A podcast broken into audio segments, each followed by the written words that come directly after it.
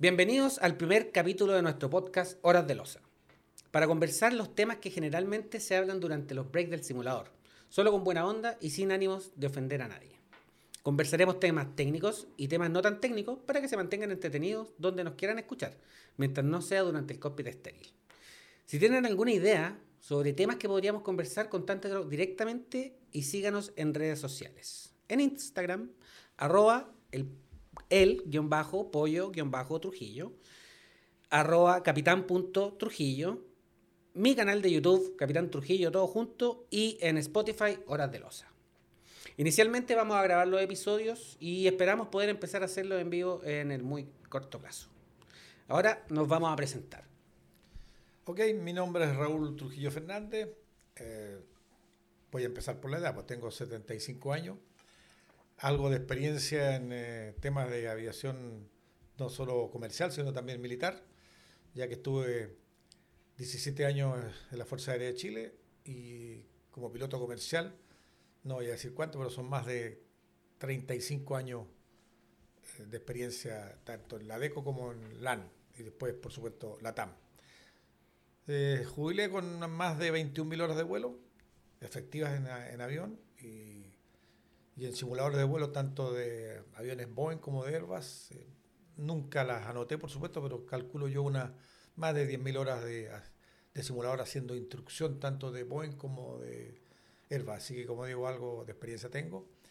Y principalmente que, aprovechando, digamos, el, el, el, los temas que vamos a tratar, que son, van a ser muy entretenidos porque son son temas que son vivencias que uno ha tenido cuando hace un briefing o un debriefing después de un turno de simulador o de avión. Hay un 30% aproximadamente de, conversación, digamos, eh, entretenida, eh, cuando uno compara ciertos eh, patrones de, de, lo que está haciendo en el simulador y además cosas que le han ocurrido en la realidad y por supuesto anécdotas también muy, muy divertida. Yo soy Roberto Trujillo, hijo de él. Tengo aproximadamente 11 años de experiencia en línea aérea, 7.000 horas de vuelo y logré ser un año capitán de 320. Así que todavía tengo mi habilitación al día, así que me mantengo al día con los procedimientos. Ya, pues, hablemos de temas entretenidos. ¿Qué avión prefieres? ¿Boeing o Airbus? Ya, buena pregunta de 10 mil dólares. La verdad es que no es que uno tenga preferencias, digamos, sino que hay que tener claro de que son tecnologías distintas. Eh, son eh, empresas que compiten en el mercado. Boeing tuvo primero, ¿no es cierto? Después partió Airbus. Airbus, digamos, después Boeing se quedó un poquito atrás y después Airbus, no vamos a hablar de que le puso el pie encima a Boeing, pero ahora yo creo que aquí hay un concepto de qué avión prefiere uno. Yo creo que los pilotos de repente se inclinan por Boeing porque tiene una ventaja en cuanto a la facilidad de estudio. ¿En qué sentido? Que es más fácil encontrar lo que uno quiere buscar en los manuales. Diferente con Airbus, que Airbus es más, un poquito más enredado. Eh, Airbus, digamos, como que eh, repite mucha información en distintos capítulos. Por eso que de repente los pilotos prefieren Boeing más que nada por la comodidad, no porque sea uno mejor o peor. Ya. ¿Y como avión escuela? Ah, como avión escuela, a ver. Si hablamos hoy día de la tecnología, por supuesto que, sobre todo estamos hablando de, los casos de gente jóvenes, más jóvenes que tú también, eh, van a preferir como avión escuela Airbus, po, por la tecnología, porque ustedes nacieron prácticamente con un computador. Pero los que somos ya más viejitos, más antiguos, para nosotros el avión escuela era el Boeing 737-200. El chancho. El chancho. Pero el chancho era, era, era enredado igual, po. A ver, enredado para, para la tecnología que tú estás usando ahora, po. pero para el, el, tiempo que nosotros volamos, el chancho no era enredado. Era un avión, era un avión con instrumentos convencionales sí. que uno conocía y los dominaba. Sí. Por eso que nosotros, lo, nosotros para la época de la DECO, eh, el avión escuela para nosotros era el 737-200, el chancho. Y entre, por ejemplo, Boeing, el chancho y el Fokker.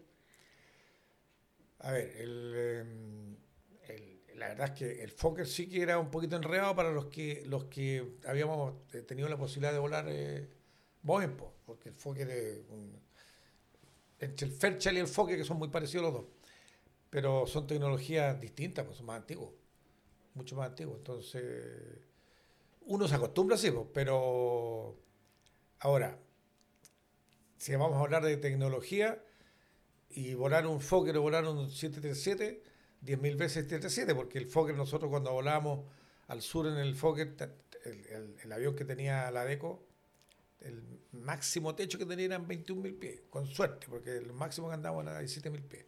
Por lo tanto, nos comíamos toda la, la, la turbulencia de los cúmulos. po. Pero a ver, ahora que lo tengo amigos que están en el curso de ascenso y encuentran muy complejo, por ejemplo, la falla, no, no es que sea muy compleja, pero ¿por qué en la falla de doble radioaltímetro hay que, son tantas las consideraciones que hay en Airbus y dicen "Puta, que el avión es muy complicado la cuestión, pero cuando en el chancho teníais que bajar el tren de manera manual, teníais que pararte el asiento a bombear unas varillas en el piso. po. Así es, po, sí, po. ¿Y eso no es complicado? Eh, Bueno, por eso, si uno lo analiza ahora, claro que sí, pues, complicado, po, pero antes no había, eso era lo mejor que teníamos, por lo tanto, bueno, de hecho cuando yo pasé del 737 del chancho al, retrocedimos en la DECO al 727-100, que era más antiguo, también fue un retroceso, a pesar de que, yo era primer oficial, a pesar de que mm, para uno era más sencillo porque la pega la hacía el ingeniero vuelo. Sí. El copiloto prácticamente no hacía nada. ¿Te fijas? Y ahí, fu- ahí eso fue un, un- un retroceso. Ahora, después la DECO tuvo el chancho 300, pues ya dimos un salto sideral, pues, al espacio entre el 737-200 y el 737-300 que la DECO arrendó en esa oportunidad. Porque ya estábamos entrando al, al- concepto de la cabina, digamos, de, de vidrio. Y si, y si te pregunto cuál es el avión que más te gustó volar de todo el avión, incluido los en la Fuerza Aérea. A ver. eh, ¿O ya no te acordáis? No, sí. Pero, a ver, como, como, a ver, aquí lo estoy mirando. Learjet. ¿El líder? Primero porque mm, fue el primer avión en Chile que tenía que tuvo, digamos, sistema inercial de navegación. Ya. LAN no tenía. Ah. LAN recién, recién estaban en, eh, experimentando con el Omega.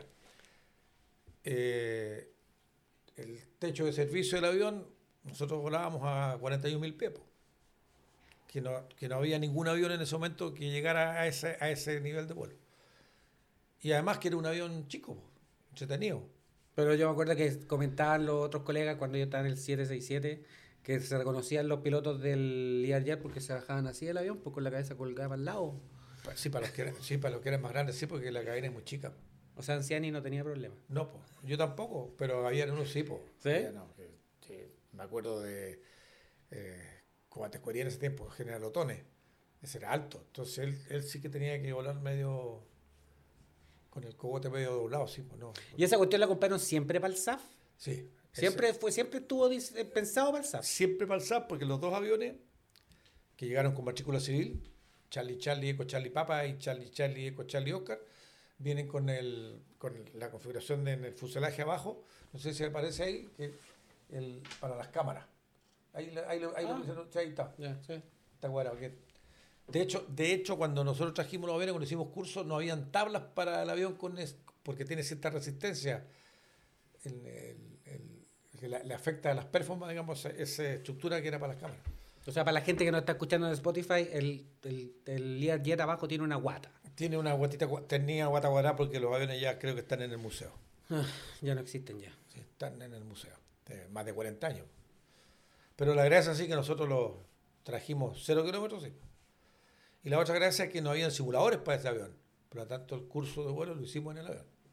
Completo. Después eh, tuve la suerte también de operar el simulador de, que sacó, digamos, Flight Safety para la, la LIAR en, en Wichita con un simulador. ¿Y cómo eran los simuladores? Eran. eh, sí, estamos hablando, ¿no es cierto?, de hace 40 años atrás, po. por lo tanto. no Sí, puedo- no ¿Cómo eran? ¿Tenían visual? Sí, no, tenían visual. Ahora. eh, ¿Pero eran computadores? ¿Habían computadores? Sí, ahora, eh, esto, esto es un poco para la risa, pero no creen mucho. Cuando hicimos el curso de Chancho en la Point, en la DECO del año 81, ese simulador está en un museo en la Point. Y el visual estaba hecho con una cámara que se movía sobre rieles en una mesa tremenda donde estaba el mapeo. Y eso, eso como que la, maqueta, pasa, la cámara pasaba por arriba de la, maqueta y eso era la... Pero era espectacular, pues. O sea, nosotros estando en el simulador, no, tú, no, tú no te das cuenta, digamos, la, la, representación gráfica que te da la visual. Pero después cuando lo vimos, uno dice, plop, ¿cómo se ¿Y eran colores o blanco y negro? Colores. Colores, sí. Pero sin motion. No, sí eran motion, pues. ¿Con motion? Con motion, sí, pues. ¿Con hidráulico se movía? No me acuerdo exacto. No, no, no, no, no, no. En ese tiempo no, todavía no estaban los, seis ejes hidráulicos. tenían más, más limitación. pero se movía la cuestión. sí, la sensación de vuelo te la daba igual, pues, pero, ah, pero no, no con los seis ejes, no. Pues. Pero, pero como te digo, eso está, está en el Museo de la Boeing, igual que los primeros 777 que están en el museo también. Ya, cambiamos de tema. Pero ese es el tema. En para los colegas que están haciendo el curso ahora de ascenso, que tengo amigos ahí, para aclararles una duda. De 320. De 320, sí. En caso de Lana Zap en ámbar, ¿Pan Pan o Mayday? Es que, a ver, eh, eso, eso, digamos, hay, un problema, de, digamos, de, técnico, reglamentario, legal entre medio de ellos. cuando uno dice Pan Pan, uno dice Mayday, Mayday, porque son dos cosas distintas. Pero para mí, para mí el mejor concepto a usar ahí es el Mayday Mayday. Mayday después canceláis el Mayday. Y después lo cancelas, sí. O sea, declaráis, porque el Mayday te lleva, el, de acuerdo al DAN 91, el DAN 91, hace la diferencia entre Mayday y Pam Pam. Ya. Recordémosla que es lo que dice ahí. Espérate, déjame, déjame ver. Eh, dice, voy a leer el DAN 91. Señales de socorro. Dice, señales, las señales que siguen utilizadas con que siguen, utilizadas conjuntamente o por separado, significa que existe una amenaza de peligro grave e inminente y se pide ayuda inmediata. Una señal transmitida por radiotelefonía o por cualquier otro medio para hacer señales, consistente en el grupo SOS del código Morse, una señal radiotelefónica de socorro consistente en la palabra Mayday, un mensaje de socorro por enlace de datos para transmitir el sentido de la palabra Mayday, cohetes o bombas que proyecten luces rojas lanzados unos a otros uno a otro a cortos intervalos o una luz de bengala roja con paracaídas. Eso es una señal de urgencia, peligro grave e inminente. Eso es Mayday. Y una señal de eh, señales son para un mensaje, para transmitir un mensaje urgentísimo relativo a la seguridad de un barco, aeronave u otro vehículo, o de alguna persona que esté a bordo o a la vista. Una señal radio una señal hecha por radiotelegrafía o cualquier otro método consistente en el grupo XXX, una señal radiotelefónica de urgencia consistente en la anunciación de palabras pan, pan, pan, o un mensaje de urgencia de enlace de datos y todo lo demás. Entonces, uno es urgencia, un mensaje urgentísimo relativo a la seguridad, y lo otro es un mensaje de peligro grave e inminente. Entonces, por eso yo hago la diferencia entre pan, pan, pan y Mayday. Y de hecho, el, manual de operaciones tenía detallado que era pan, pan y que era Mayday. Sí, lógico. Pero a la segura tú te vas por el Mayday. Obvio, porque si tú tienes una falla motor, una, una Lana Sapen ámbar, hay una situación de peligro.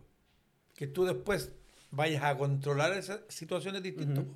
Pero por lo tanto, eh, para mí el mejor concepto es el Mayday Mayday que tú después, además que vas a tener, digamos, no, si te va a tener prioridad en cuanto al manejo del ATC, en cuanto a los tráficos, que va a ser distinto si tú estás notificando un MD o un pam pam pam. Sí, porque nosotros cuando estábamos haciendo las clases, o sea, no clases, la, el grupo de estudio que hicimos en el verano para los que estaban desvinculados, justo se incluyó un, un, una persona que trabaja en el CI de Concepción y nos comentó qué es lo que, qué es lo que implica Mayday. Y cuando tú declaráis Mayday en la frecuencia, se le, obviamente que le avisan al CI y el CI le avisa a bomberos locales y a la ONEMI. Correcto, sí. La ONEMI también llega al, aeropuerto por decir Mayday. Pero dejáis la tremenda embarrada y decir Mayday y después lo canceláis, pues. No, porque tú no, eh, a ver, tú no vas a cancelar el Mayday Mayday. Si tú estás con un motor enumerativo, Es un Mayday que no lo vas a cancelar porque tú sigues igual con un motor operativo. Por lo tanto, no- la situación no está, no está anormal, está anormal. Ujú. Por lo tanto, tú no lo vas a cancelar el Mayday Mayday. Aunque eché a andar de nuevo el motor. Ahí sí, po. Te echaste a andar el motor, Ya. recuperaste el motor, estás en situación normal, por lo tanto, tú tienes- ahí vas a cancelar el Mayday. Obvio. No, sé, no seguís con el vuelo y volvís, pero Obvio, canceláis pero el Mayday. Lógico, sí, po. Sí, po. Ahí sí, po. Pero del momento que tú continúas con un motor inoperativo, se mantiene la situación de emergencia. Oye, y hablando del motor inoperativo, cuando uno está en la falla de motor y está haciendo la engine relight, ¿lleva confirm el master switch para ponerlo a on? No, No lleva confirm No. switch. O sea, el switch es confirm solo para off. solo para off. Eso, eso es un, ese es un buen dato. Ya. Entonces, ¿Eso te lo preguntaron los que van a ascender? ¿O algún, No, no, no, lo algún- estábamos viendo- ¿O algún pillo le está preguntando por esa...? no, no. no, lo No, estábamos viendo no- en el, otro día en un turno del simulador apareció ahí. Yo les dije, oye, pero no, dije, no hicieron confirm. Y no, pues no lleva confirm. No, pues no llega con fre- Creo Además, que además estamos hablando de un, un Engine Reliant Flight, Paper Checklist, por lo tanto eso lo hace el, el PM, po. Sí, pues. sin, sin confirmar. Sí, de hecho, cuando te dice que tenéis que recuperar los sistemas, le movís las translevers sin confirmar nada. no, pues. no, nada. Porque, porque es otro concepto. Es otro concepto que tiene esa, el, el- digamos, el procedimiento. Ya. Algo más coloquial. ¿Cómo era pasar por la aduana en los años 80 sin máquinas de rayos X? A ver, sin máquinas de- Pero a ver, pas- pasar por la aduana, eh, o sea, te revisaban igual. O sea, no es que te revisaran a ti, digamos, porque tú no pasabas por rayo X, pero sí te revisaban todo. ¿Todos le revisaban a, a todos los pasajeros le abrían la maleta? Eh, sí, sí, inicialmente sí. Eh, la verdad es que uno no, no tenía mucho acceso a, mirar lo que le estaban haciendo a los pasajeros, pero, pero cuando, cuando el aeropuerto, a- antiguo aeropuerto internacional de Santiago, indiscutiblemente que, que no, no revisan todas las maletas, pues si no habrían terminado nunca, o las colas habrían sido interminables. ¿Y a ustedes como tripulantes No, de... siempre. nosotros- ¿Siempre? no. La tripulación siempre pasó por un mesón especial. Siempre. Ah, No, siempre. O sea, y esas eran las peleas, entre comillas, que teníamos nosotros con aduana, pero según eh, algunos conocidos de aduana ahí, la ley decía que el tripulante no tenía derecho a traer nada. claro, sí, pero eso era la ley de los tripulantes mercantes. po. Después se arregló, no, sí, después se arregló, Sí, sí, por cuando yo estaba volando, después se arregló y ahí y básicamente pusieron las mismas restricciones que tenían los mercantes para nosotros. Sí, además que, además que no voy a hacer ninguna crítica a los amigos de aduana, pero, pero ellos de repente, tú traías una cosita chica con un enchufe y te la quitaban. Pero podías traer una cosa más grande que no tenía enchufe, que era más cara, y esa no te la quitaban, porque tenían un concepto erróneo de lo electrónico no lo electrónico. Por ejemplo, yo traje una vez, a ti te cuenta que me gustaba la herramienta cuando no existía aquí ni Home Center, ni el Easy, las herramientas prácticamente yo las traía todas de Miami Del Sears. del CIAS y, y tenía mi transformador en la casa de un kilo para la herramienta.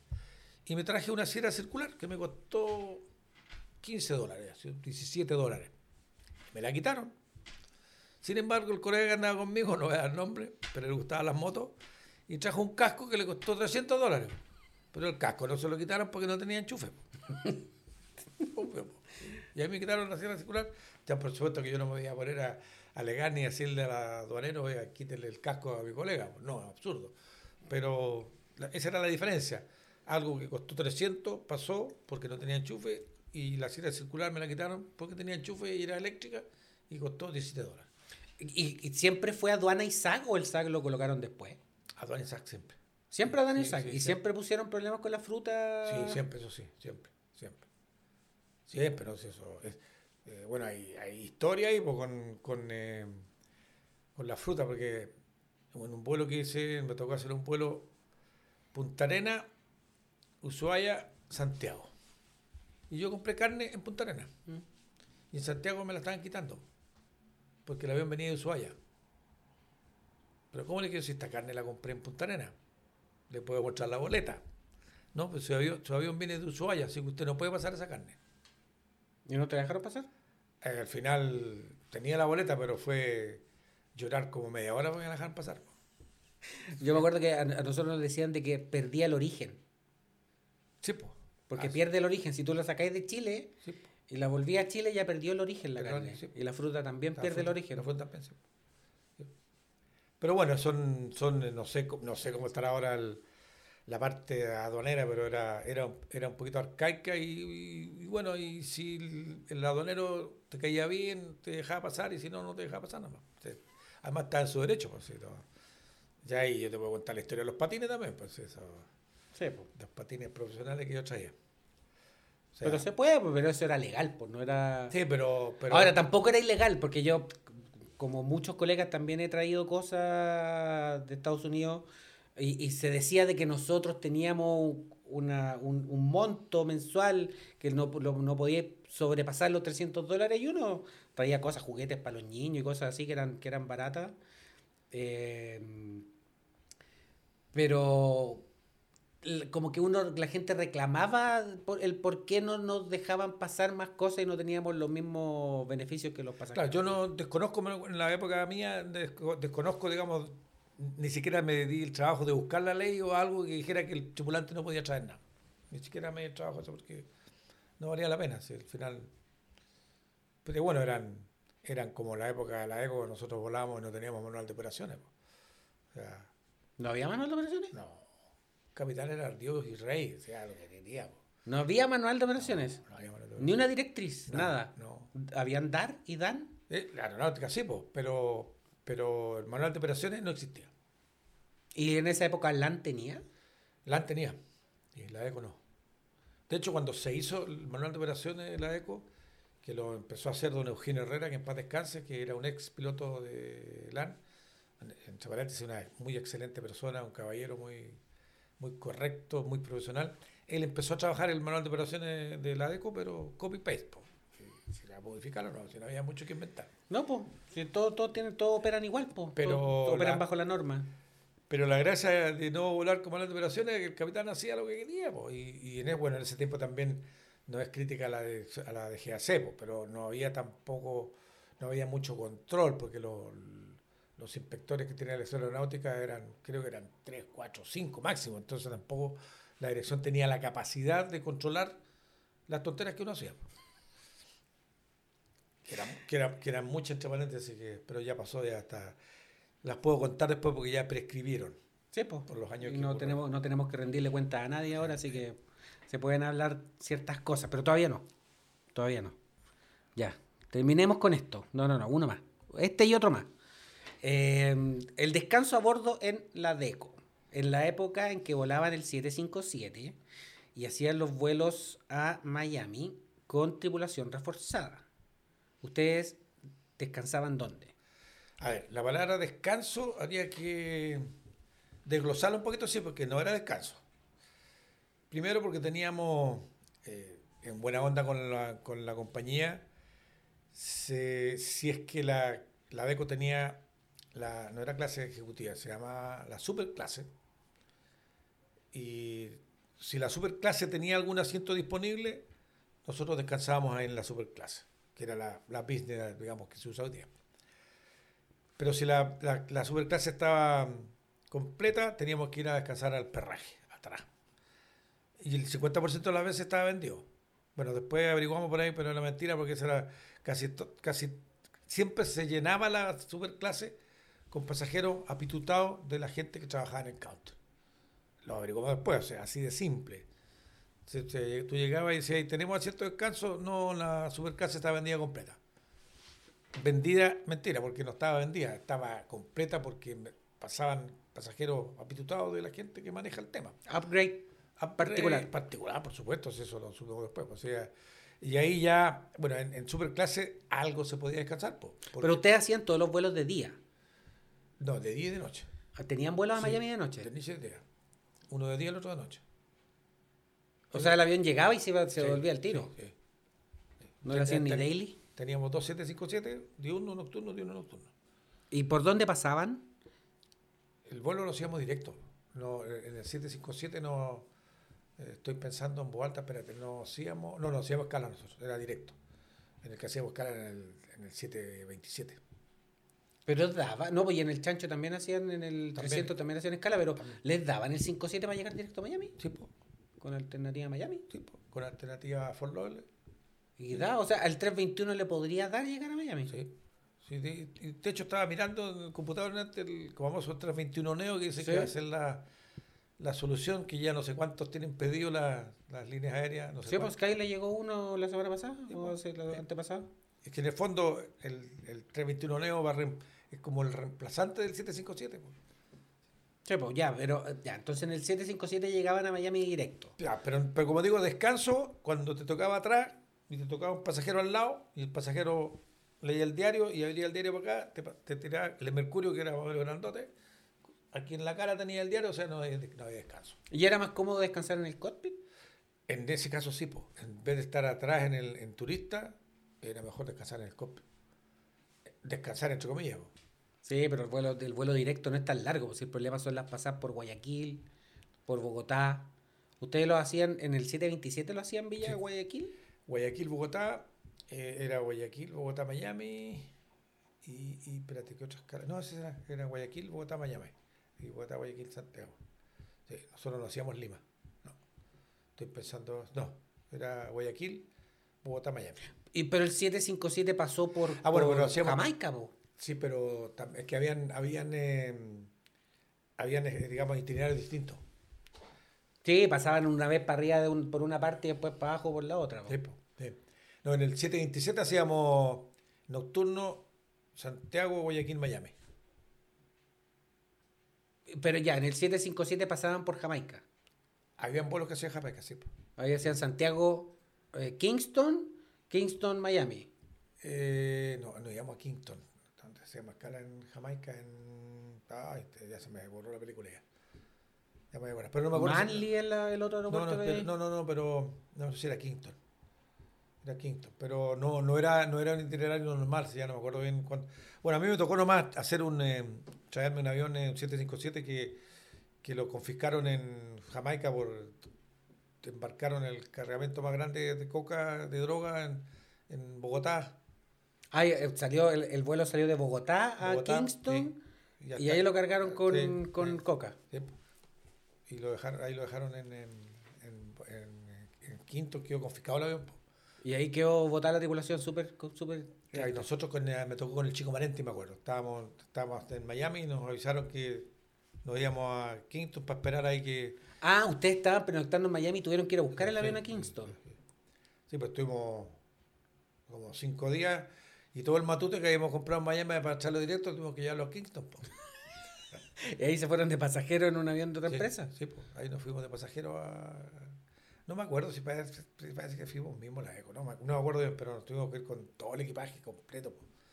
Y ahí esperar que, que hubiera una resolución judicial para que soltaran el avión. Ah, o sea, ustedes se fueron a Kingston y esperaron en Sí. Kingston. Sí, pues estuvimos como cuatro días. Ah, súper fome. Sí, pues, para ahí esperando que nos avisaran. Pues. Y de hecho, cuando nos avisaron, salimos en la noche, despegamos y apagamos la radio. Para que no lo hicieran volver. para que no nos hiciéramos volver. Sí.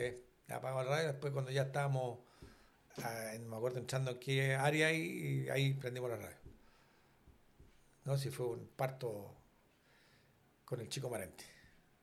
Ya, en esa época ustedes no, o sea, entre comillas, descansaban No, en cualquier en asiento del avión. Era super clase, lleno super clase, había un asiento designado atrás en turista, pero al, al lado del pasillo con espacios adelante, pero no, no era descanso eso, no. ¿Y de noche se podía dormir en el cockpit? Es que el del 757 es grande el cockpit, po. Sí, pero, pero tampoco tan, tan grande. po. Porque en el 727 la tripulación ya era reforzada porque iba un ingeniero vuelo, entonces ya son Ese- tres. po. esa era la discusión siempre que hubo con la GAC, po, porque no, no era piloto el que estaba atrás, po, o sea, no, no es, una- no, es, no, es, no es reforzada, entre comillas. Pero es tripulante, sí, pero Tripulación de mando. por eso que hu- hubieron varios eh, ahí, digamos, dime y direte con la DGAC por eso. Po. Porque se suponía que con ese avión se podían volar 10 horas y no 8, Claro. porque tenía ingeniero. Sí, po. Sí, po, pero eh, a- así se hizo en realidad, pues no sé, no sé después en qué quedó, pero bueno. Ya, bueno, los aviones también están en el museo, así que ya no, no hay mucho que... Ya, pero en el 737-300 sí no había ingeniero de vuelo y también hacían vía todo. Todo, vía. Sí. Vía Guayaquil o vía Bogotá. Ya, y el cockpit del Chancho 300 era más chico que el cockpit del 757. Pero el cockpit del 737-300 era casi el cockpit del 737-200. Si no había mucha diferencia. Y se iban descansando ahí cuando podían. Sí, pero. Pero se podía. Sí, po. Y la gente no reclamaba tanto. Ahora, se podía porque uno eh, profesionalmente permitía, po. pero si uno empieza a cargar la, la reglamentación, digamos, para considerar qué es lo que es un asiento de descanso, yo creo que no, yo creo que no se cumplía. po. Y en ese tiempo uno volaba más por camiseta, así que no alegaba mucho. ¿Pero tú sentiste en algún minuto cansancio No, absoluto no, no, de que te hayáis quedado dormido en un descenso? No, no, No, po. no, porque yo no, po, pero hay colegas que sí, pues. Hay que despertarlos, po, no. Bueno, en todo caso, yo nunca hice un vuelo sin, sin descanso a bordo y generalmente yo siendo copiloto era el que llegaba en las comunicaciones a todos los destinos, pues, pero nunca me sentí así como extremadamente agotado. Pero lo que pasa es que eso depende de la persona, porque yo generalmente todos mis vuelos nocturnos yo siempre dormía antes, Sí, yo también. siempre. Toc. Y cuando llegábamos al avión yo le preguntaba a los otros colegas si habían dormido, nada. Por supuesto que a las dos horas estaban cabeceando del avión. Y a las hora tres ya estaban durmiendo sentados adelante. po. Pero tomaban café, cafetera Ah, ahí en la deco, sí, po. Sí, pues, pero Sí, po, igual. café en grano entonces- y caviar de primera. po. Sí, po, pero, pero como te digo, sí, cabeceaban, porque no habían, no habían dormido nada. po. Y Ahora he visto la- el proyecto que hay de que vuelen 8 horas y media y, se, y descanse u- 15 minutos, creo, uno de los pilotos y después 15 minutos el otro. Vamos, no, no estoy 100% seguro cómo es el proyecto que quieren hacer, pero que sería algo No, así. No estoy muy al tanto porque como ya hace como ocho años que dejé de volar, no, no, no es que no me preocupe, pero no me, no me corto las venas por leerlo tampoco porque los, ha, ha habido muchos cambios al respecto después que yo jubilé. Eso está claro. De hecho, de hecho, yo diría que la reglamentación de la época mía era como más sencilla de leer e interpretar, pero hoy día ya con toda la normativa y con todos los problemas sindicales, con todo lo que ha habido, se complica y se enreda más. po. Mira, acá Porque- yo tengo el, el- acá tengo el DAN 121. El DAN 121 que habla del descanso y las condiciones del descanso a bordo de la tripulación. Dice reposo. Reposo. El operador deberá disponer de un lugar a bordo de la aeronave de alguna de las facilidades de descanso que se detallan a continuación, con condiciones confortables, de uso exclusivo para el reposo de las tripulaciones, cuando el vuelo se realice con tripulación reforzada de acuerdo con esta norma. Facilidad de descanso clase 1. Significa una litera u otra superficie que permita dormir en posición horizontal y en una locación separada de la cabina del pilotaje y de eh, los pasajeros de un área de temperatura controlada, aislada del ruido y de la interrupción de los pasajeros. Dimensiones mínimas 1,98 m por 76 centímetros. Peter Dowdy no queda acá. Facilidad de descanso clase 2. Significa un asiento de cabina de pasajeros de la aeronave que permita tener una posición horizontal o próximo a la posición de dormir horizontalmente, que esté separado de los pasajeros al menos por una cortina que produzca un ambiente oscuro y que esté ubicada en un lugar de mitigación de ruido. Además, que esté razonablemente aislada de la perturbación de los pasajeros o de los movimientos de la tripulación auxiliar de cabina. Esa era la jaula que teníamos en el 767, que era bastante cómoda. Yo nunca tuve problemas para dormir ahí. Y facilidad de descanso clase 3 significa un asiento en el fuselaje de la aeronave o en la cabina de pilotaje que pueda reclinarse al menos 40 grados y que tenga un soporte para apoyar las piernas y los pies. O sea, un- una low cost para poder hacer un vuelo hoy día reforzado debería tener en el cockpit un asiento que se recline al menos 40 grados. Ya, pero ahora sería importante porque finalmente aquí uno lee, ¿no es cierto? Pero ¿quién designó el clase 1, 2 y 3? ¿Y por qué le pusieron clase 1, 2 y 3? Tiene que haber sido la DGAC porque esta es la Sí, DAN, por po. supuesto, pero yo estoy claro, pero alguien tiene que haber trabajado. Eh, Normas internacionales. claro, o sea, aquí, aquí lo que pasa es que de repente cuando, eh, aquí eh, las cosas hay que decirle por su nombre, de repente cuando la normativa lo hace la DGAC solamente empiezan los problemas, porque aquí la, norma- en la normativa tienen que participar los pilotos, po. pilotos, médicos y los expertos, si- psicólogos, no sé si psiquiatra o no, pero para poder cumplir con, con el objetivo del descanso. Sí. Porque, Porque como decís tú, pues el descanso es relativo, pues hay gente, hay que acordarse de Soquito, que él nunca pudo descansar arriba. Soquito, para no decir nombre, Ah, ya, para no decir nombre, pero es conocido, Soquito, que él no definitivamente no podía descansar arriba del avión, no encontraba el descanso arriba del avión. Y yo nunca lo vi agotado tampoco, o sea, no era que pusiera en riesgo la seguridad del vuelo, pero no descansaba nomás. Claro, por- pero él pensaba por eso, por eso digo que es importante que en este tipo de, de- de discusiones y de reglamentaciones nuevas trabajen los, los expertos en, en- en- en el tema. Primero tienen que estar los pilotos, son parte integrante, digamos, de- de- del, del- tema. Médicos, especialistas en, en la parte, digamos, de, sueño, psicólogos, eh, la DGAC, abogados, porque aquí tiene que haber un abogado entre medio, si no, tampoco funciona. Pero hoy día que están todas las que está todo apuntado a una a una industria low cost. Ah, bueno, que, tenéis que tener distintas clases Sí, de, por supuesto, de por facilidad por de eso digo yo, ¿quién diseñó y por qué se llama clase 1, clase 2 y clase 3? Cuando hablamos de clase 3, de acuerdo a lo que tú estás leyendo ahí, eh, estás limitando un descanso donde, donde a lo mejor no va a descansar, pues, porque la, la- Sí, po, por eso también tiene que ver, ten- o tendría que ver con la duración del vuelo. Un vuelo Miami da 3, con un asiento en el cockpit, que en la DECO lo podían hacer, y si le, le entregáis a los pilotos un asiento que se recline 40 grados, se pone tapones, una frazadita, una almohadita, Claro. y puede descansar. Pues si hasta el final va, va a volar 5 horas y va a descansar 2. Sí, pu- puede, pero acuérdate que estamos hablando de ruido. Eh, generalmente en vuelos de crucero los pilotos están sin los fonos colocados, con el máximo el, el volumen del parlante para escuchar comunicaciones, por lo tanto ya no estamos hablando de ruido. Ahora, si- no se ponen tapones, No, pues difícil. pero es que ya, la tecnología te permite hoy día, hay audífonos que son que tienen reducción activa de ruido. Sí, por supuesto. y como la frecuencia de las turbinas es constante, te lo aísla, pero perfecto. Es como si tú estuvieras ahí en un bosque en la mitad de la Sí, nada. pero sí, de poder se podría. Sí, sí se podría, pero, pero ya entramos a lugar confortable de reposo, ya no es ya. po. Confortable puede ser porque yo voy en la cabina como piloto y siempre estoy delante de la cabina en forma confortable, pero... Sí, pues, pero- viste, es pero- confortable. po. Pero, para el descanso no. po.